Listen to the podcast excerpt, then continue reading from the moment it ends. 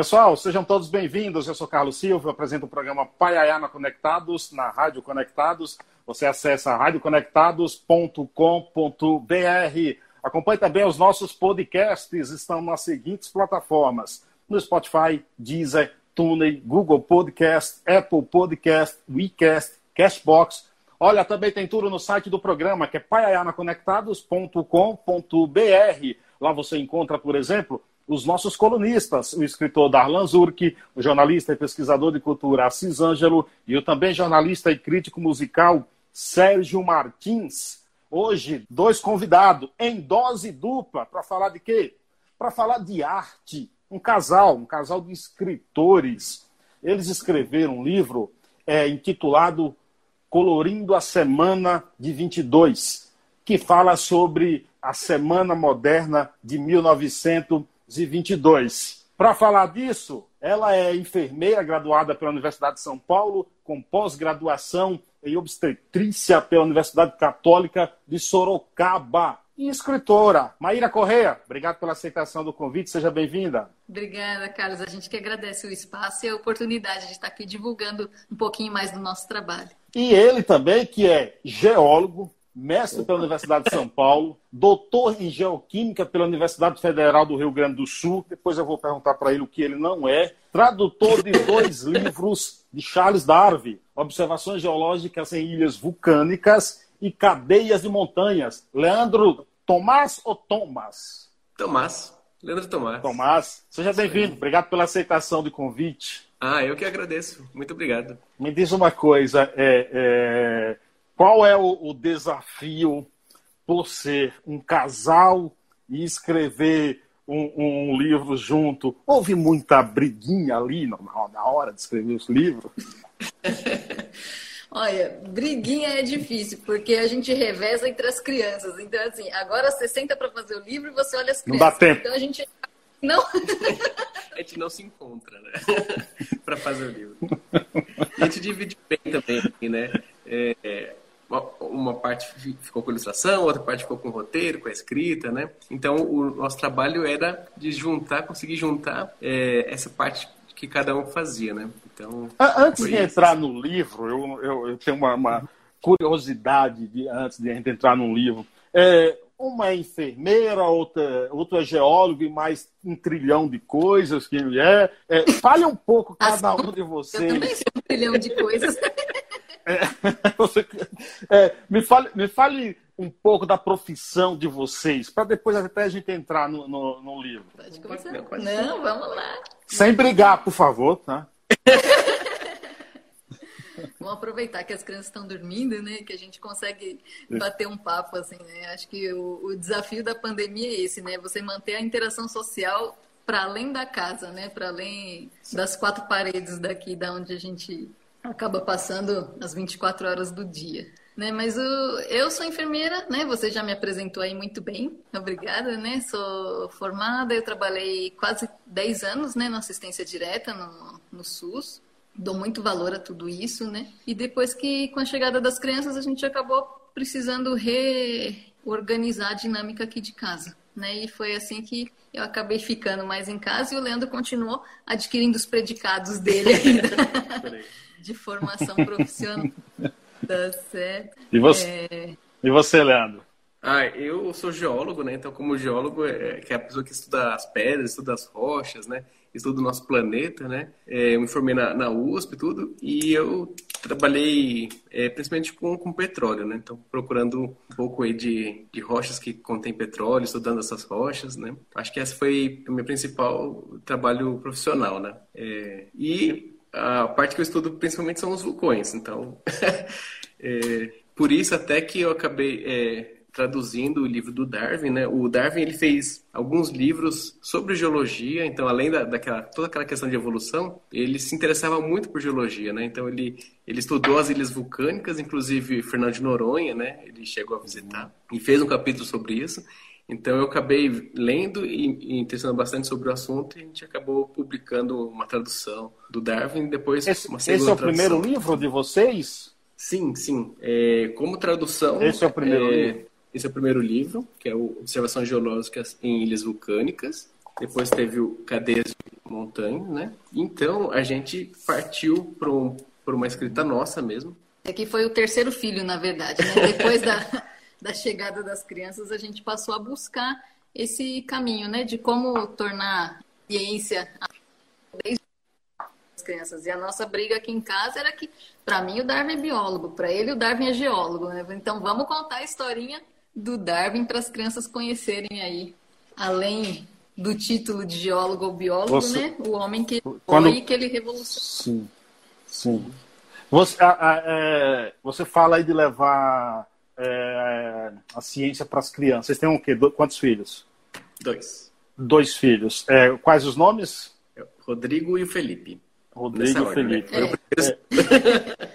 É. Um de sete, um de quando vocês, quando vocês falam é, levar a ciência para as crianças, assim, é, vocês não têm muito um lado religioso, algo tradicional na família brasileira? Eu li uma frase do, do, do Dawkins, Richard Dawkins, que ele dizendo que ciência e religião jamais é, é, é, se entrarão em convergência, né? Sempre. Vocês levam a ciência para as crianças ao invés de religião? Sim, eu acho que é, a religião é, ela já tem tem bastante gente levando elas, né? É, tem todas as igrejas, tem todos os locais aí que, que pregam né, a religião. Então não é, não é uma seara que a gente gostaria de entrar, né, de, de da gente ensinar a religião.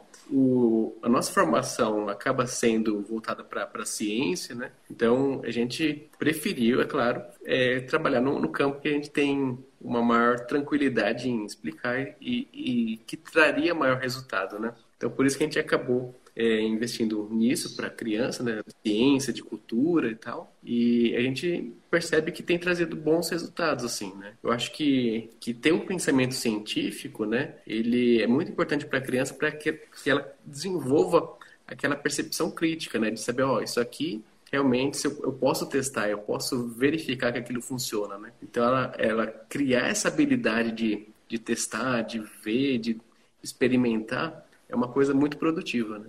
É, e é um conceito que a gente e...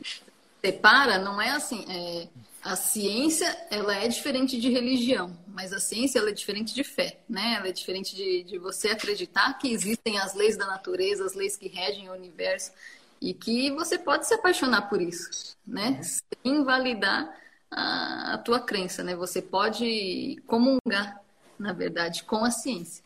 Né? E o interesse pela arte, aí a gente já vai entrar um pouco na, no livro. Como é que se dá esse interesse pela arte e principalmente pela Semana da, da, da Arte Moderna de 22, que aí é um marco né, na, na história do Brasil. Gostaria que vocês contassem um pouco de cada um, de onde vem, como partiu.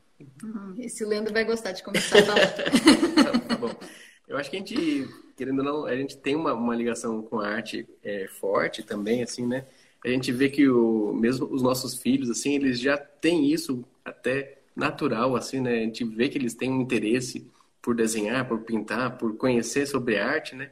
É, e eu também sou, sou filho de, um, de uma artista plástica, então eu cresci em, em, museu, cresci visitando exposições, participando de ateliê e tudo, né? Então eu já tinha esse interesse, de alguma forma, ainda que, que latente, né? Mas guardado lá.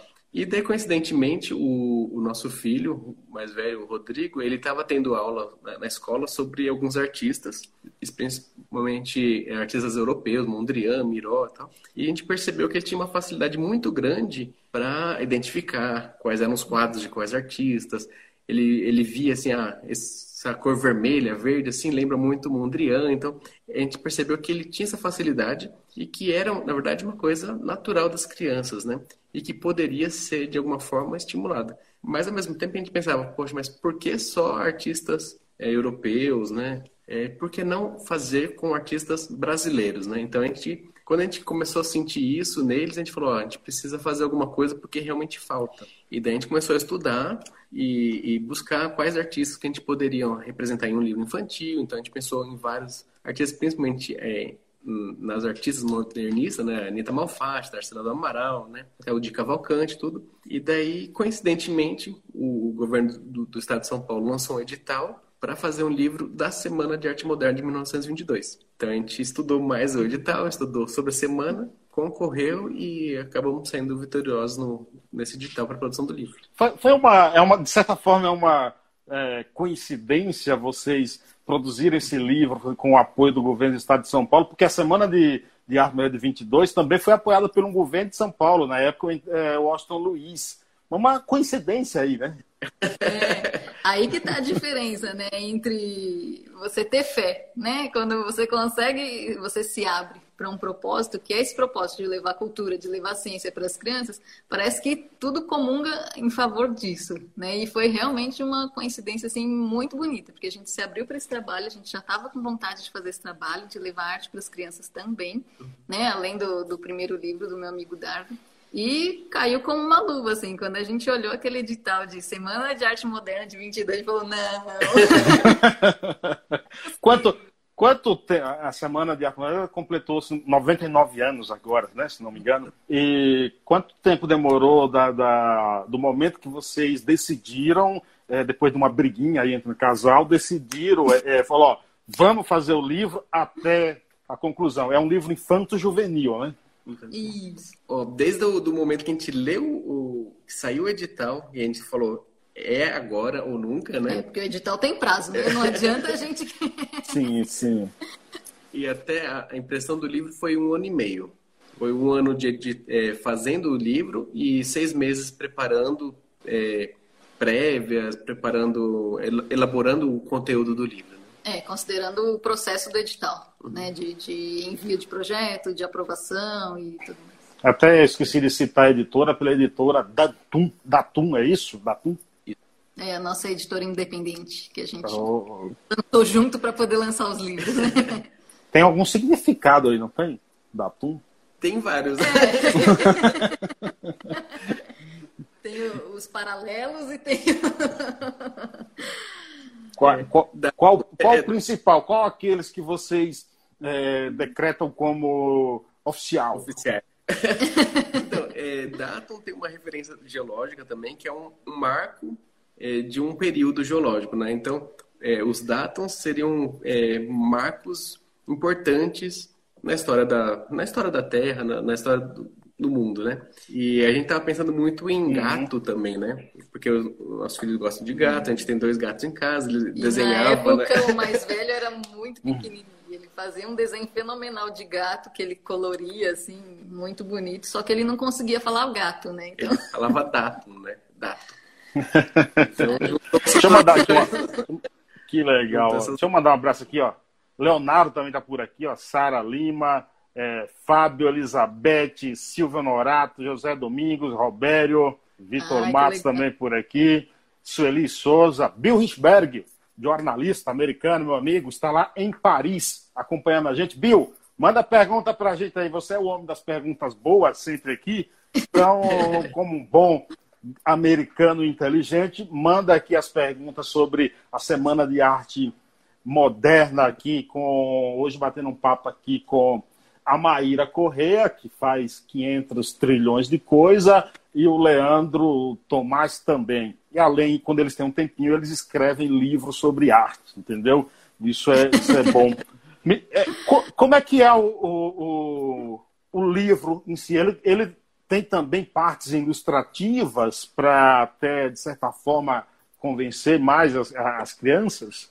É, esse livro, na verdade, ele é um, não é um livro de história, né? No livro do meu amigo Darwin, a gente conta a historinha de vida do Darwin, né? Desde ele criança até a teoria da evolução e tudo mais. No Colorindo, a gente optou para criar um livro de atividades, né? Justamente observando como as crianças conseguem reproduzir, né? As técnicas dos artistas, conseguem reproduzir os padrões e reconhecer através daquela reprodução depois aquele artista, né? Mesmo com uhum. obras diferentes, ele consegue uhum. conhecer aquele traçado, o uso das cores, a técnica que era própria de cada artista. E aí que uhum. nasceu, né, a ideia de fazer esse livro então de atividades. Ele traz um pouquinho de cada artista da época e explica alguma técnica e dentro dessa técnica a gente propõe uma atividade para cada artista que a gente traz. Então uhum. é um livro assim que é para você terminar ele sobrando só a capa, assim, né? Recortado, rasgado, pintado. É não, não rasgue, não rasguem livros, por favor. para ser usado, né? E tem gente que comprou e falou: "Ai, mas é tão bonitinho, a gente não quer" é, é, cortar, pintar, tô segurando aqui meu filho porque ai, dá uma dó de sujar e tal, e, e é para ser trabalhado, né? Para ser é um livro para você experimentar mesmo, né? Experimentar a arte na forma dela. É, por exemplo, é, a gente trabalhou assim, a gente evitou aquele lugar comum, né? Então, por exemplo, quando fala de Tarsilo do Amaral, o, o comum é as professoras ou, ou, outras pessoas simplesmente mostrarem a figura do Abapuru e falar, crianças, desenhe o Abapuru. A gente tentou fugir desse lugar comum, a gente tentou ver assim, o que era mais essencial dentro de um artista, né? Qual era a essência de cada artista. Então, por exemplo, na Terceira do Amaral, a gente trabalhou uma das fases dela, que é o cubismo. Então, ela explorava bastante figuras geométricas, né? Então, a gente criou uma atividade que é, é carimbos com formas geométricas e a criança ela passa a trabalhar essas figuras geométricas com o carimbo. Né? Então, ela vai fazer barcos, vai fazer casas com formatos muito parecidos com o que a Tarsila do Amaral fazia. É, tem outros artistas que eram reconhecidos pela cor. Então, por exemplo, o Vicente do Rego Monteiro, ele utilizava as cores que são típicas do, dos indígenas brasileiros, né? Que é o, a cor vermelha do urucum, aquela cores mais terrosas e tal. Então, a atividade é fazer uma pintura utilizando café e carvão. Então, o resultado, a cor que a criança alcança, é muito parecida com a cor do Vicente do Rego Monteiro. Então, depois, quando a criança vê uma obra do Vicente do Rego Monteiro, por exemplo, ela, ela reconhece, olha, esse padrão de cor me lembra o Vicente do Rego Monteiro. Olha, essas figuras geométricas me lembra a Tarsila do Amaral. Olha, essa pintura com volume me lembra de Cavalcante. Então, ela interioriza uh, essa, essa atividade de uma forma que ela passa a reconhecer os artistas não só por uma obra única, mas por toda uma técnica que aquele artista utilizava. Então essa Agora é, é... é interessante, é interessante você falar o nome desses artistas, que esses artistas eles propunham na, na até então uma, uma, uma nova visão de arte para a sociedade. E aí eu pergunto, que visão de arte vocês querem transmitir para as crianças? Qual é e qual é a importância disso? Quer que fale? Pode falar, eu complemento. sem, sem, sem briga, por favor. Não, é, aqui em casa não tem briga, de verdade. Uhum. É, a, a, gente acredita que a arte ela tem que ser livre, né? Então, é, eu acho que o que os modernistas eles começaram a trazer de novo, né, para a arte era que a arte ela não precisava mais representar uma coisa é, real. Então, é, começou naquela época a fotografia. Então, muita gente já tinha máquinas fotográficas, já estava se popularizando as máquinas fotográficas. Então, o artista não tinha mais aquela necessidade de fazer uma pintura, por exemplo, né, que fosse exatamente a pessoa. Ele tinha a liberdade de pintar com cores extravagantes, fazer cabelos verdes, como Anita Malfatti, fazer volumes que, que eram irreais, né? Então, ele teve essa liberdade. E eu acho que e a gente acredita que, que a arte tem que ser livre. Então, para as crianças aprenderem isso e se sentirem à vontade, se sentirem verdadeiros artistas, criando coisas novas, sendo livre para criar e não tendo uma responsabilidade de fazer uma coisa pré-definida. É, fora que o movimento modernista ele veio com essa pegada de vamos criar uma coisa autenticamente brasileira, né? Então vamos trazer a nossa verdade, vamos através da arte representar o nosso país, né? A nossa cultura, as nossas cores, os nossos traçados, né? Então você parou de pegar aquela coisa europeia, aquela referência de arte europeia para criar não. A partir de hoje a gente tem uma arte que vai expressar o que a gente é, né? Vai expressar o que o brasileiro é, né? Então você tem seu amigo estrangeiro aí né, o, o, movimento modernista ele veio justamente nessa contrapartida, né, de trazer uma coisa que expressasse a autenticidade do nosso povo. Né? A arte ela vem como essa expressão, a expressão do que eu sou. Né? Justamente isso que o Leandro falou. E justamente para expressar o que a gente é, a gente precisa dessa liberdade. Né? A gente não precisa pintar mais como uma fotografia.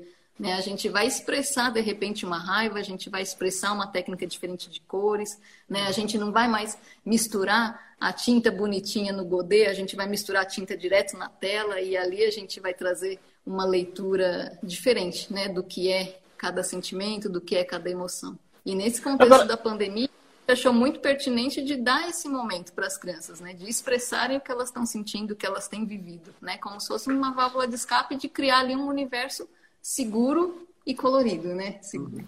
É, deixa eu pegar aqui uma opinião, vou pegar uma opinião de vocês como pais. É, é, você, Leandro, que até que falou filho de uma, uma artista plástica, como é que você vê a presença ou a não presença de arte nas escolas?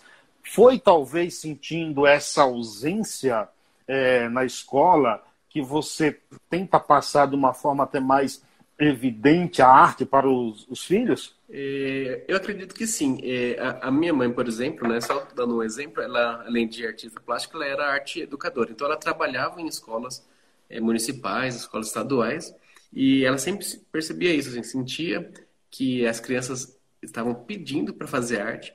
Então, as escolas comumente eram cheias de, de picho, de pinturas nas paredes, de escrita nos banheiros, e que, na verdade, aquilo era uma forma das crianças, dos adolescentes, demonstrarem que necessitavam de alguma coisa que ajudasse a exprimir o que elas estavam passando, né?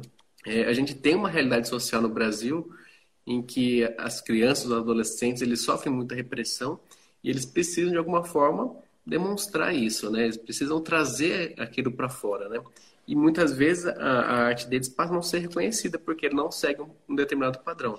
Então eu acredito que tanto como uma forma de expressão ou como uma forma de aliviar essa esse essa ansiedade, esse estresse que as, todas as crianças passam, é, eu acho que a arte ela deve ser colocada cada vez mais nas escolas, nos ambientes domésticos, em casa, né? em todos os lugares, até por conta desse momento que nós estamos vivendo, de pandemia, onde as crianças estão cada vez mais isoladas, com menos contatos sociais. Então, elas necessitam é, exprimir essa ansiedade que elas estão passando, esse momento que elas estão passando. E uma dessas formas é, é pela arte. Né? Chegou por aqui também Magno Oliveira, Flávio Lucas, Luciano Melo, como diz, Kleber Eduardo, da melhor pizzaria de São Paulo ali, a pizzaria Nova Vila 11. Manda manda para mim aqui, Kleber, porque eu já estou gordo, então preciso comer mais umas pizzas aqui para a gente. É, muitos livros é, infanto-juvenil surgem muito assim de, de uma demanda de mercado, né? sempre com uma função é, comercial. E isso acaba até, de certa forma, roubando qualquer possibilidade de uma conversa com o público é, é, jovem, com o público, com o pequeno leitor, é, sem aquele, sem que a criança tenha até um objetivo mais forte, cultural, um senso crítico melhor. O livro de vocês vai, vai na contramão disso? Olha, eu, eu, acho que sim, né? A gente, na verdade, tinha o ideal e tinha o propósito, e aí a gente foi buscar o recurso para conseguir tornar esse livro acessível. Que, que a forma de, de trazer ele para o público foi através de uma campanha de financiamento coletivo, né? Pelo Catarse, além do recurso que a gente conseguiu pelo PROAC. Então, com o PROAC, a gente já deixou o livro pronto, e com o Catarse a gente conseguiu fazer a pré-venda dele.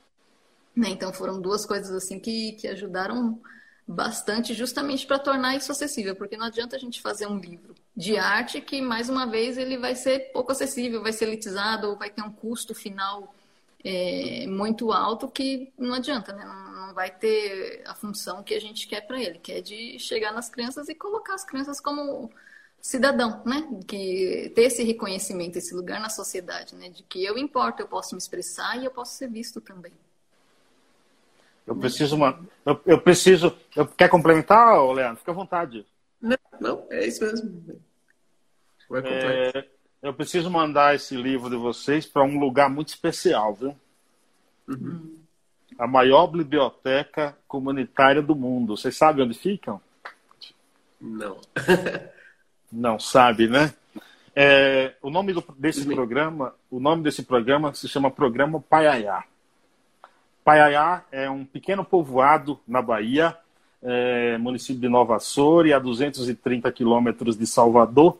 Foi lá que eu nasci, vivi até os 21 anos e meio de idade. No Paiaiá tem apenas 600 moradores. E nesse pequeno povoado está a maior biblioteca comunitária do mundo, com 130 mil livros. Preciso mandar esse livro de vocês para lá, viu? Ah, aqui a gente teve alguns apoiadores é, fora do Brasil, né? O nosso envio ele é nacional, só por enquanto, né? Eles falaram, ó, oh, eu tô apoiando aí. A gente falou, ah, você não quer mandar esse livro para alguém? Falou, não, vocês podem doar. Então a gente já tem uma cotinha de livro aqui que que tá só esperando um lugar para chegar. É, e agora a gente já tem. Já tem. é, preciso mandar, preciso mandar esse, esse, esse livro para vocês para lá, viu? Acho que, que o pessoal lá vai ficar muito, muito feliz. A, a literatura por si só, ela já é uma arte é, um livro recheado de arte, qual é a proporcionalidade e a importância desse livro para a criança? O que a gente tentou também com o livro foi diversificar, né? Então a gente não tem só os pintores, né? A gente uhum. tem os músicos, a gente tem alguns arquitetos, a gente tem os escritores, né? Mostrar que a arte ela não é limitada a você sentar diante de uma tela e pintar um quadro, né? A arte ela pode ser expressa e, e, se manifestar de todas as formas, né? Na música, na escritura, na arquitetura, né? Então a casa que você mora, ela tem um conceito artístico, né? E você pode colocar o óculos da arte ali e começar a enxergar a arte no seu dia a dia, em tudo que você faz. Uhum. Né? É, é, é isso. ô, ô, ô, Leandro, deixa eu te perguntar uma coisa. Você acha que a arte tem, de certa forma, uma, uma passado uma impressão muito elitista para um público diferente? Se sim, eu acrescento uma segunda pergunta. É, como mudar isso? Como você vê é, é, é uma possível mudança nisso? Que ela alcance um, um público é, maior, que chegue ao popular, não ao populista, de certa forma? É, sim, eu acho que a, a, arte em si ela, ela tende a ser mais elitista, né? Principalmente por conta da, da educação, né? Então, é, quando a gente, quando as pessoas elas têm poucos recursos, elas tendem a gastar os recursos com o que é mais essencial, né? Então elas acabam gastando recursos com alimentação, com, com coisas que realmente não tem como cortar. Enquanto quando as pessoas têm muito recurso, elas têm essa possibilidade de estudar, de fazer outras coisas, né? É, eu acho que, que, que, a arte tende a ser um pouco mais elitista, principalmente no Brasil, até por falta de, de muito incentivo e tal. Mas a arte, por si, ela é uma característica humana. Então, todo ser humano tem uma capacidade de fazer arte. É, ela pode não ser reconhecida, mas ela, ela, todo ser humano tem essa capacidade e deve utilizar a arte para se expressar, deve utilizar a arte para para colorir o mundo mesmo, né? Então, eu, eu acredito que, que, que quem está assistindo a gente aqui é, faça arte também, se divirta e aproveite a arte também, né? É, conheça a arte, faça arte, é uma atividade muito boa e que vai fazer muito bem para todo mundo. É, se você parar para pensar que até o termo fazer arte, ele tem uma conotação pejorativa, né, pra gente, né? Ah, fulano é muito danado, fez arte, né? Fez arte com um sentido, assim, de uma coisa ruim. Né? Boa. Não... na verdade, é. esse é o termo, né? Então, aqui, com o colorindo, você tá livre para fazer arte. Esse livro, ele pode lembrou, ter uma cor... Você me lembrou, você, você lembrou alguém que não sou eu, claro. É, desses, desses artistas... Você tem cara de que como é, como é que ela. Eu? Não, não, eu jamais, jamais. Sempre fui. Podem me santificar, entendeu? Eu nunca fiz arte na vida, entendeu? Nunca fiz. É, desses artistas que passaram aí pela Semana de Arte Moderna, se tiver algum outro também fique à vontade. Eu gostaria de saber quais são os preferidos de vocês. Devem ter, né? Sempre tem, viu? É, é, a gente deixa eu pôr o livro de lado aqui, que é para ele, né? Não ficar sentindo, Não se né? magoar. É. Eu, particularmente, eu, eu gosto muito do, do trabalho da Anita Malfatti, né? Porque a Anita Malfatti, ela tem uma história de vida. Ela foi a precursora do movimento modernista. Ela que deu a cara a tapa mesmo, né? Então, tipo, lá em 1917, cinco anos antes da Semana de 22, ela fez uma exposição Monteiro Lobato surrou ela, falou que, que a arte dela parecia coisa de maluco e tal, né? Ele fez até um, uma crônica no, no Estadão chamado Paranoia ou Mistificação, em que ele comparava o trabalho dela com o trabalho de pessoas que ele chamava de, de loucos. Hoje tem outros termos. Então, né? é, então a Anita Malfatti, ela, ela, ela levou a arte, ela enfrentou todo aquele, aquela, aquele elite, né? Antes de, de chegarem outras pessoas e se agrupar a ela, e o que levou a semana de 22. Então ela começou, ela que trouxe o Mário de Andrade, o Oswald de Andrade para perto dela, e posteriormente a Tarsila do Amaral e tudo, né? Então, para mim, com a Anitta. Mas tem outros artistas que eu gosto bastante, e a Maíra também, com certeza. É, a Anitta acaba sendo a nossa queridinha do momento. Será que também não? Então, então vocês. Então, então, então, vocês não brigam, né, por isso aí, né? Não, de não, não. A Anitta a gente tem, já tem planos para ela também aí. Vocês é, não perceberam? Mas eu estou tentando pegar uma confissão que vocês brigam. Então brigam, entendeu? não dá tempo. Que quando as crianças voltarem para escola, talvez a gente. Sensacional. Quem passou por aqui, deixa eu ver, Maíra Xavier. Sueli Souza diz o seguinte: fantásticos. Maíra e Leandro, sucesso. Sou adepta, adepta da leitura, leio muito e estimulo meus netos. Parabéns, enquanto os dois desligaram a câmera ali para brigarem um pouquinho, entendeu? Que eles não brigam. o celular da manhã tá acabando a bateria. É a bateria e... Qualquer coisa a gente troca o celular. E aí com um fiozinho aqui é difícil ele manter oh, Muito bom, Agora... muito bom. Sensacional.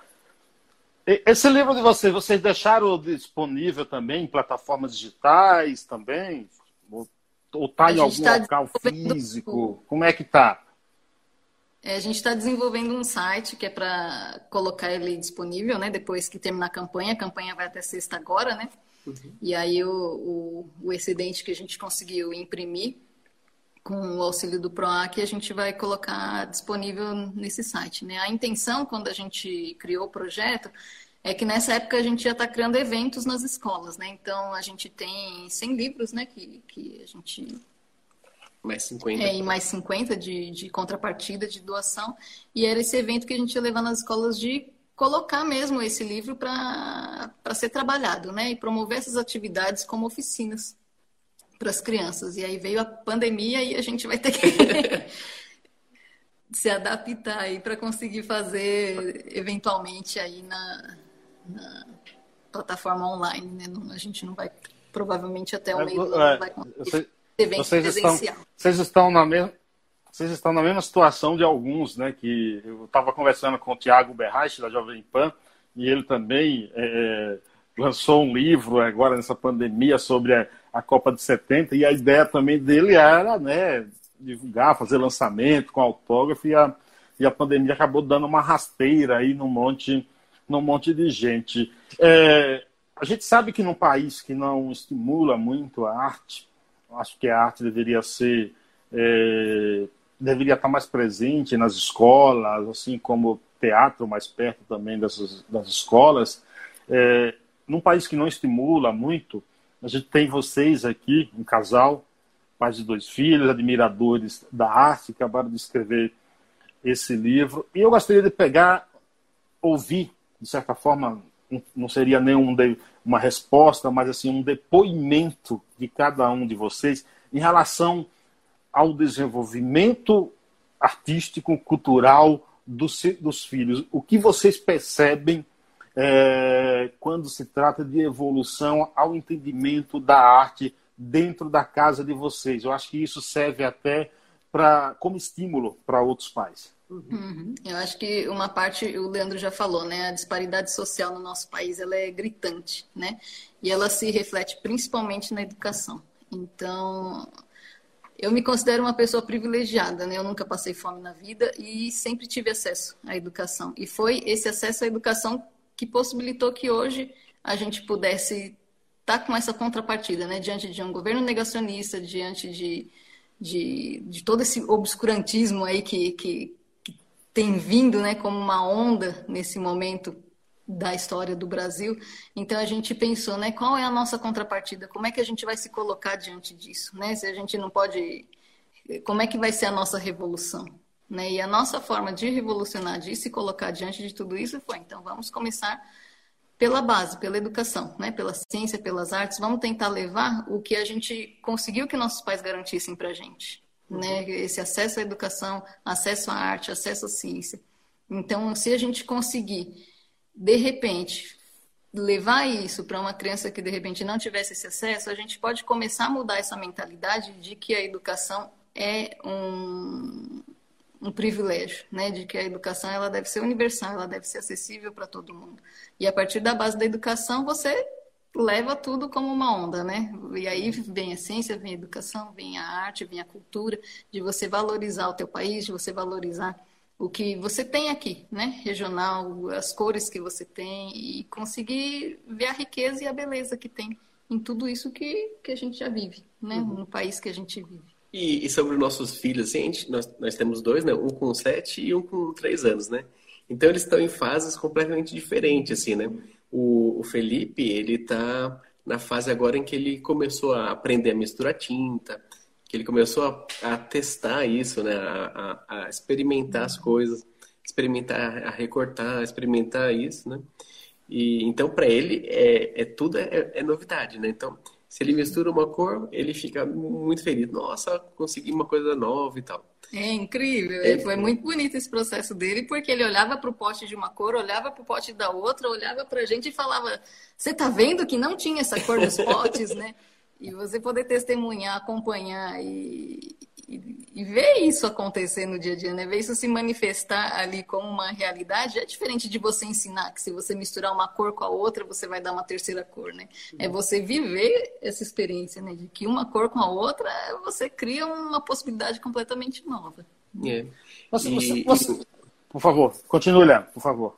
O Rodrigo, ele já está Pode falar, sete pode anos, falar, então ele, é, o, e o Rodrigo, ele já está com sete anos, então ele está numa outra fase agora que em que ele já, ele já consegue reconhecer padrão, ele já consegue criar coisa nova, ele já consegue ver filme, vídeo no YouTube ensinando a fazer uhum. alguma coisa, ele vai, recorta o papelão, cola algum cola quente e cria, né? Então ele está numa outra fase, é, mas porque ele já passou por essa anterior muito bem também, né?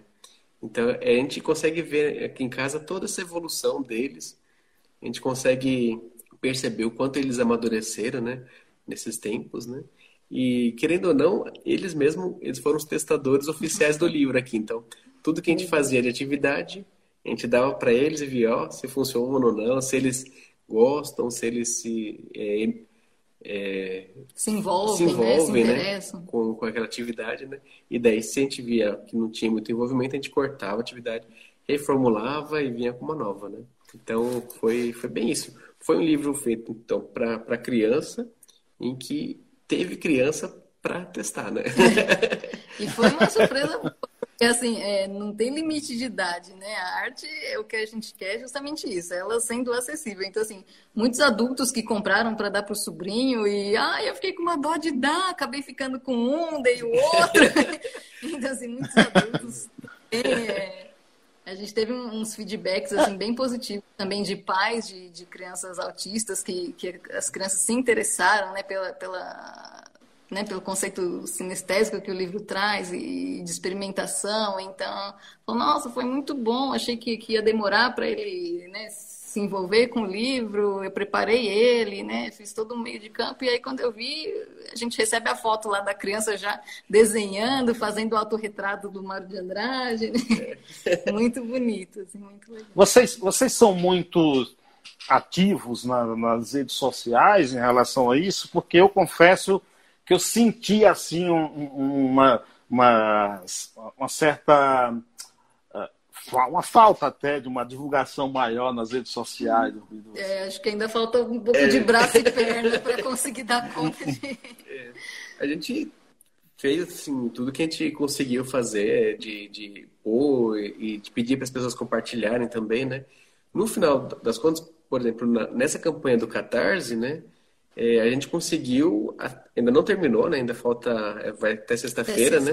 É catarse.me barra colorindo 22 E a gente já é, conseguiu ser o quarto livro, a, a campanha, é, a quarta campanha maior da história do Catarse para um livro infantil. Então a gente conseguiu, é, de alguma forma, a gente conseguiu alcançar é, um público bom. Né? É, dentro ah, da nossa possibilidade de duas pessoas, né? De duas pessoas que fazem um monte de coisas, quando tem um tempinho, brigam e fazem livros. Né? Tem isso. É, vocês... É, desculpa, Leandro.